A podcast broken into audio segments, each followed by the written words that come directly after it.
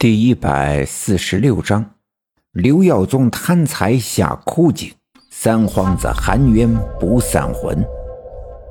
赵村长万般无奈，他想起了上次下地穴的时候，无端的产生了幻觉。在幻觉中，他看到了从没看到过的东西，他觉得这幻觉一定是在向他预兆着什么。其实他并不知道这次他下地去是否能够找到任何的蛛丝马迹，但他觉得总要试一试。而实际上，除了再试一试以外，他已没有别的办法。而意料之中的，这次又遭遇了一场幻觉，不过幻觉的内容却在意料之外。其实，在有的时候，他开始怀疑自己。怀疑眼前发生的一切到底是幻觉还是真实，但不管怎样，他所遭受的痛苦却是实实在在的。这种痛苦让他感觉到孤独、无助和无端的自责。于是他在这种痛苦中昏了过去。无巧不成书。其实今天早上下到地穴来的时候，并不止赵村长一个人。大年初一的时候，我爸爸带着小分队员从他们家后面梨树园子里的枯井里救出了李文学之后，这刘耀宗就一直在心里犯嘀咕：这李文学疯疯癫癫的，怎么会突然跑到他们家的枯井里去？他去枯井里干什么？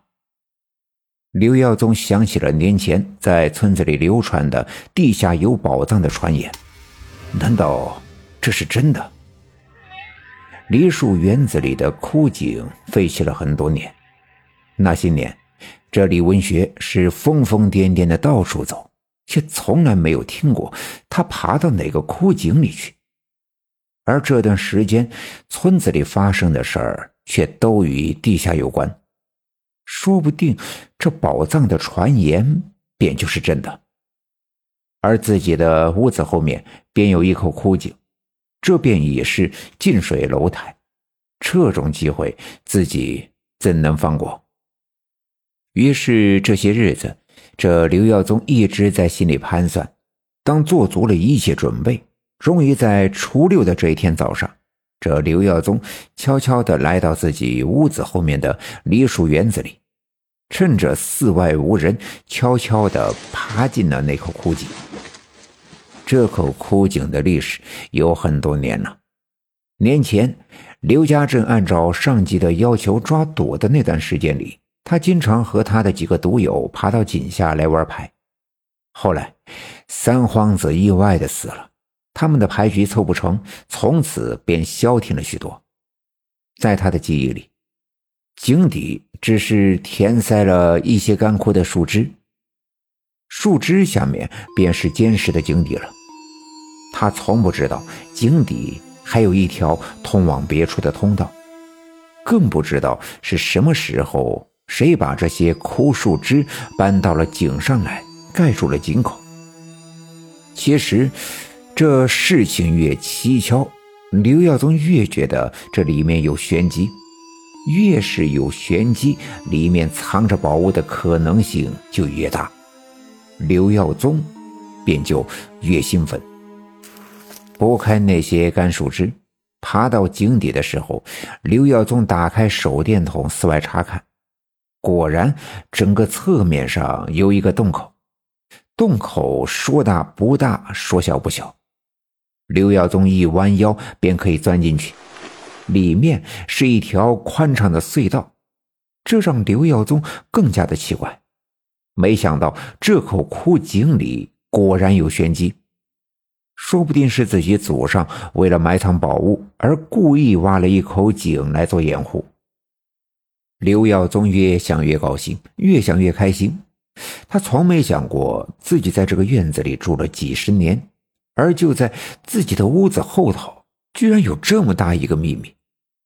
眼前的隧道被手电筒照亮，他顺着蜿蜒的隧道往前走，又往前走了几步，他闻到了空气中弥漫着一股血腥的味道。这味道飘进他的鼻孔，刺激着他的每一个嗅觉细胞。这味道让他感觉到烦躁，感觉到不安。每当他往前走一步，这血腥的味道便愈加强烈。刘耀宗有点害怕了，他不知道前面等待他的将是什么。他想后退，可突然，两条腿却不听了使唤。与其说他在一步步的向前走，不如说他的两条腿被拖着向前，不能自主。继续往前走，空气中弥漫的血腥味道越来越重。而就在眼前，手电筒的灯光照耀下，隐约的看见地上趴着一个人。尽管相隔甚远，还不能完全的看清楚，但冥冥中，他总感觉这个人特别的眼熟，却一时想不起来。他又往前走了几步，离地上趴着的那个人越来越近。那个人脸朝下。头的位置下望着一滩血水，那血水颜色发黑，也许是时间太久，血液凝结，也许是因为隧道太暗。可不管怎样，刘耀宗可以清楚地感觉到，空气中那股血腥的味道便源于此。